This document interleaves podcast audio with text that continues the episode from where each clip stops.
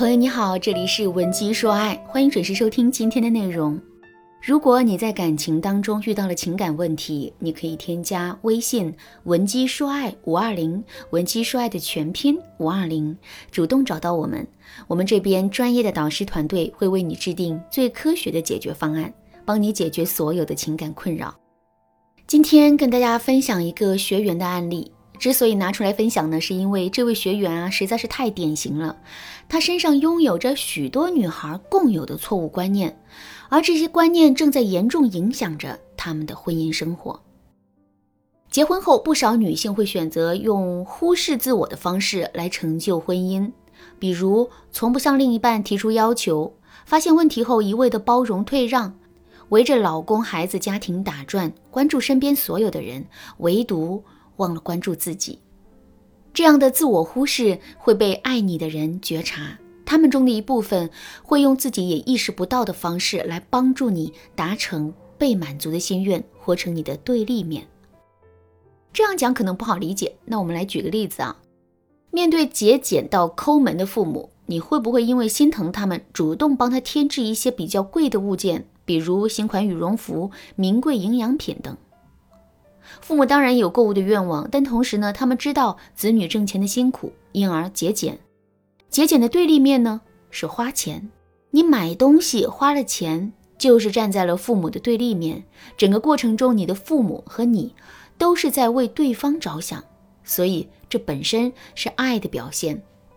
只是婚姻中的对立面啊，往往没有那么清晰，很多时候它以触及对方底线的方式出现。稍有不慎，就会引发危机，造成婚姻关系的破裂。对立面的概念讲清楚了，那接下来我们说一说小玉的案例。来咨询的时候，小玉已经和丈夫在一起五年了，丈夫一切都好，温和又上进。但是最近一年多，他们分分合合好多次，原因是丈夫沉迷赌博。小玉出生在一个传统的家庭，接受的也是传统的中式教育。在他的认知里，女人结了婚就应该时时刻刻考虑家庭和丈夫，什么个人社会自我价值，这些都是没有意义的东西。在这种观念的影响下，小玉一贯勤俭持家，平常新衣服、化妆品都不太舍得买，赌博对她来说完全是触及底线的行为。问题爆发之初，两个人发生了激烈的争吵，小玉一度搬回娘家。事后，家人朋友都来劝和，丈夫也意识到了错误，转变了态度，拍着胸脯保证说一定戒掉恶习。但总是一段时间之后，他又会旧毛病再犯。屡次频繁的争执，使得两个人的婚姻危在旦夕。后来发展到两人分房睡，同在一个屋檐下，却谁也不理谁。小玉很想解决这个问题，她认为只有丈夫放弃赌博，婚姻完全可以继续。可是丈夫也曾经明确表示，和好可以，别管我赌钱的事儿。他以前赌博吗？我问小玉。小玉说不会，就是这两年开始的。紧接着，小玉又问我，这么棘手的事情，还有解决的办法吗？我对小玉说，办法是有的，就看你敢不敢做。我继续分析道，你的丈夫是深爱你的。但是他并不认同你现在的消费方式。你看，你们相恋之初约会逛街很开心，他也很愿意为你为关系投资。但婚后这些安排都被你删掉了。他深爱着你，就干脆把你那一份一并挥霍掉，活成了你的对立面。你勤快节俭又持家，看似是在尽作为妻子的本分，事实上呢，是完全否定了自己的正常需要。他的举动是在发泄被压抑的部分，怎么会这样呢？小玉很不解。我又把节俭父母和花钱子女的例子讲给他听，他这才恍然大悟。当他意识到丈夫对自己如此深藏的爱时，小玉忍不住大哭了一通。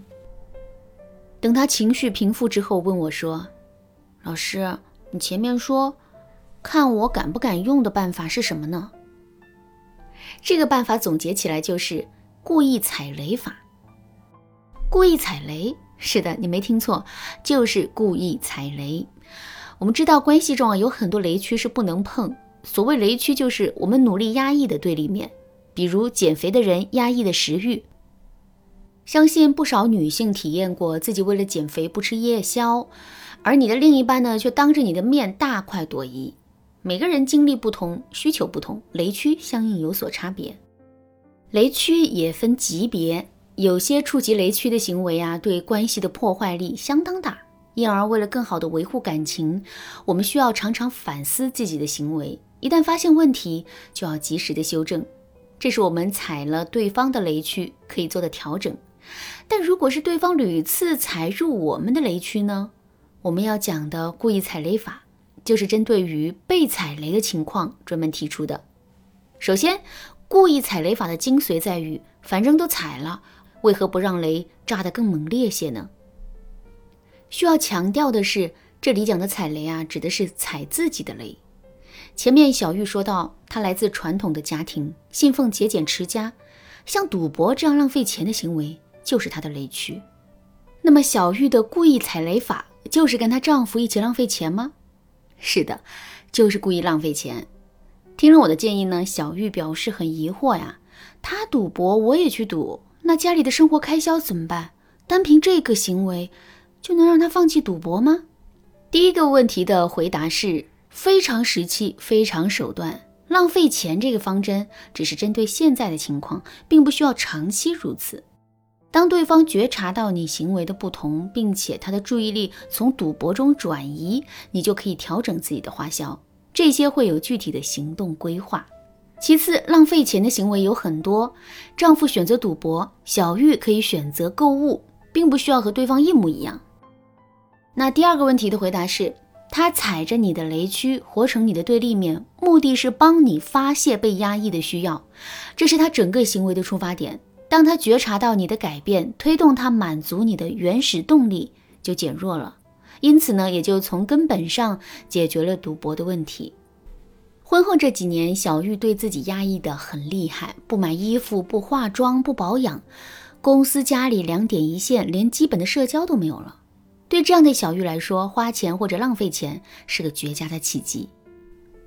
接受了我的建议之后呢，小玉拿出一部分积蓄，开始逛街、美容、做 SPA，周末还约着闺蜜下午茶。短短一周时间，丈夫就觉察到了小玉的变化。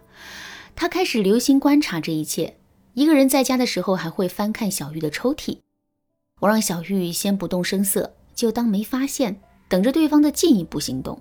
果然，到了第二周，丈夫憋不住了，他把刚下班回家的小玉堵在门口，看到小玉化了妆，还穿着新衣服，更是气不打一处来，大声质问小玉到底怎么回事，家里乱了也不收拾，还穿着奇奇怪怪的衣服。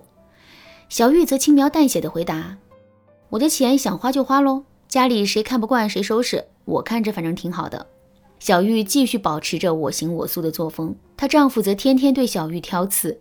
新衣服不好看，头发颜色太老气，选的包包就像买菜用的。虽然话不好听，但丈夫的注意力已经转移回来了。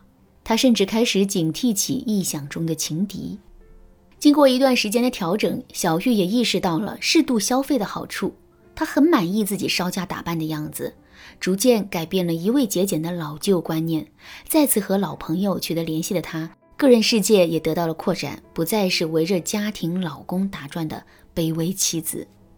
小玉的丈夫也从赌博成瘾转变为时刻关注小玉的动向，偶尔还会抱怨她花钱冲动，提醒要理性消费，别看见打折就忘乎所以。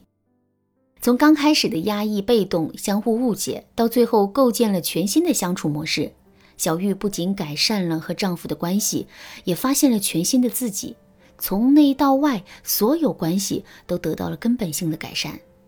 试想一下，如果当初小玉和丈夫因为赌博离了婚，又会是怎样遗憾的故事呢？好啦，以上就是我今天要讲的内容了。听完这节课的内容之后，你对如何活出你的对立面，是不是有了一个更深入的了解了呢？其实，在感情中，对立面的回应是一个很灵活的操作。有关对立面、关系踩雷以及正确回应的运用技巧还有很多。如果你想对此有更多的了解，可以添加微信文姬说爱五二零，文姬说爱的全拼五二零，来获取导师的针对性指导。文姬说爱，迷茫情场，你得力的军师。